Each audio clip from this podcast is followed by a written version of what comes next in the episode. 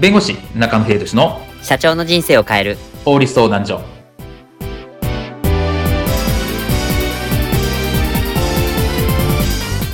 こんにちは弁護士の中野秀俊です。こんにちはアシスタントの堀内隆です。この番組は IT 専門の弁護士中野秀俊がこれはすぐに使える法律主に企業法務の知識を分かりやすくそしてちょっとコミカルにお伝えする番組です。よろしくお願いいたします。今回のテーマはアジャイル開発じゃあいけないの？法律面で注意したいことです。昨今話題になるアジャイル開発ですがこのアジャイル開発の特性上落とし穴にはまってしまいトラブルになるケースが発生している模様です。アジャイル開発を行う上で法律面で注意しておきたいことについて今回はお話を伺いたいと思います。ではアジャイル開発についてこういったシーンはありませんでしょうか？中野さん社長お久しぶりです。下請け株式会社の堀です。おー、堀くん久しぶり。今日はな、ざっくりな相談なんだけど、どんなことですか？あのな、ユーザーが Q&A に答えて肌占いしつつ、時に現れていく。敵を倒しながら、最後には宝箱を見つけて、開いたらうちの商品が出てきて、そしてポイントがゲットできて、なおかつ、うちの商品のランディングページに誘導できる、みたいなシステムを作ってほしいんだ。な、な、なんすかそれ？いやーな、その、なんかそう、ゲームをさ、しながら楽しんで、ハマってくうちに、実はいつの間にかうちの商品を買ってたみたいなやつが欲しいんだ。うーん、なるほど。ということでさ、ここはさ、アジャイル開発で進めないか？納期は1年後でいいからさ、まずはビッグプロジェクトの走りとしてさ、お願い。ええまあ、技術的には可能ですから、一つ一つ進めてまいりますね。おー、そうか、やってくれるか。そうか、そうか。よろしくな。後日。社長、先日送ったサンプルでもいかがでしたか？違うよ、堀くん。敵を倒すってこんなドラクエみたいなドラゴンを倒すようなものじゃさ、ええ先日敵といえば、とヒアリングした時にドラゴンかなっておっしゃっていたじゃないですか。あれは例えだよ、例え。女子向きにドラゴンを倒すってありえないだろう。あと、Q&A はここにいらない。全削除。は、はあ？ああ、そこは Q&A じゃなくて網だくじにしてほしいな。それから、網だくじでゲットした数字パスワードで宝箱を開くようにしてほしいな。それにそこのパラメーターを、いやいや、あ、やっぱり敵を倒す仕様に引き直そう。敵はゾーマみたいなやつにしよっかな。そしてその際、クイズに5問正解したら倒せる仕様にして、それから、あれ？堀くんなんだこの紙？ん？もう、辞退します。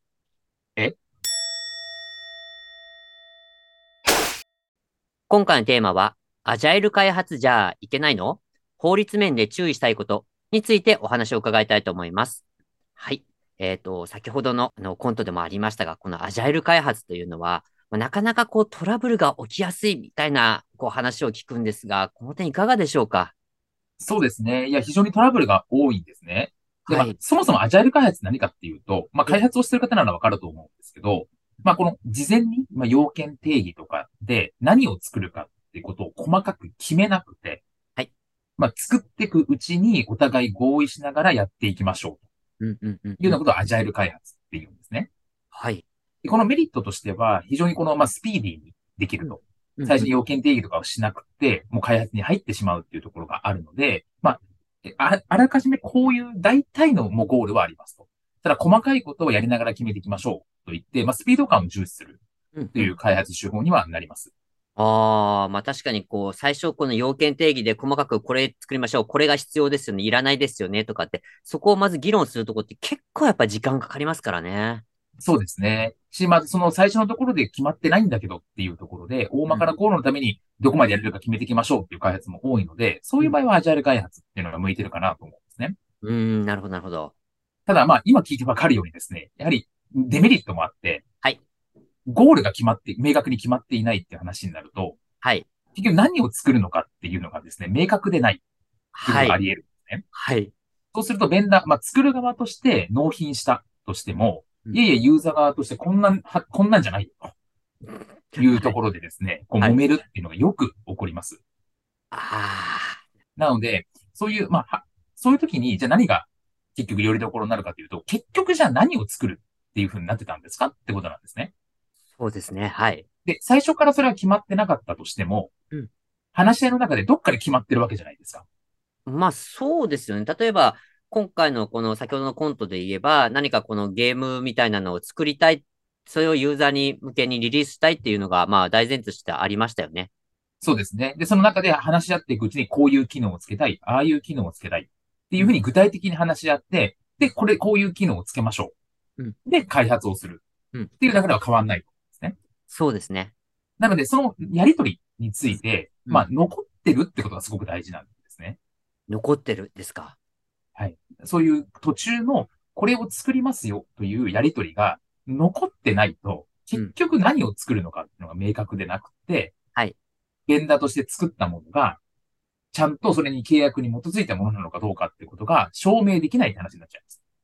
ああ、これはいわば、あの、言った言わないの水かけ論みたいになっちゃうってことですか？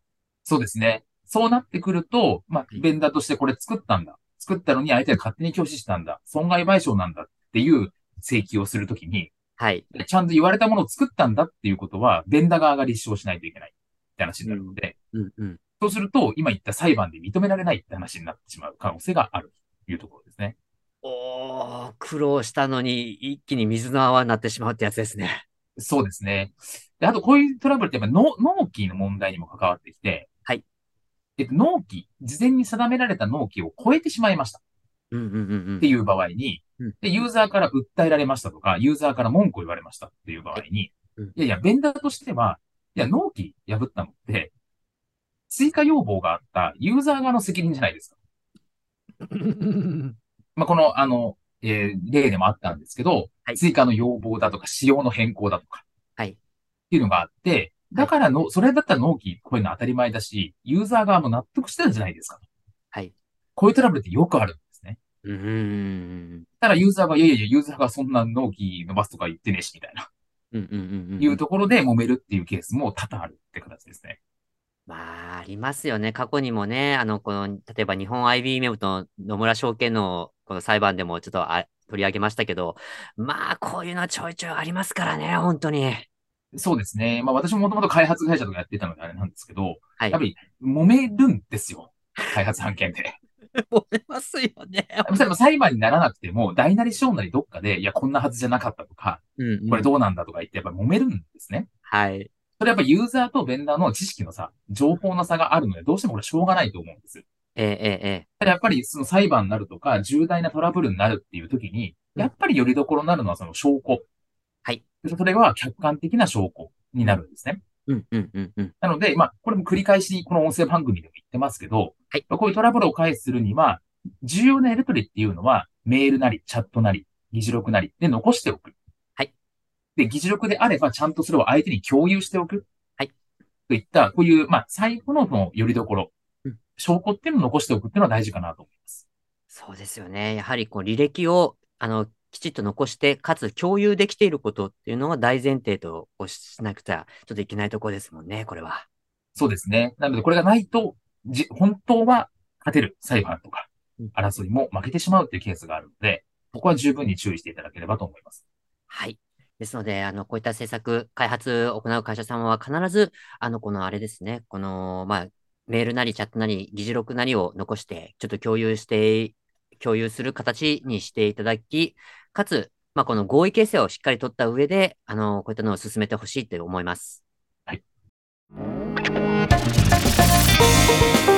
今回の弁護士中野秀俊の社長の人生を変える法律相談所はお役に立てていただけましたでしょうか？企業活動において気がつかないうちに違法になっていることやちょっとした法律の知識があれば一気に打開できるそんな法律のエッセンスをご紹介していきますのでこの番組をフォローいいねをお願いいたします。よろしくお願いいたします。ではまた次回をお楽しみに。ありがとうございました。ではまた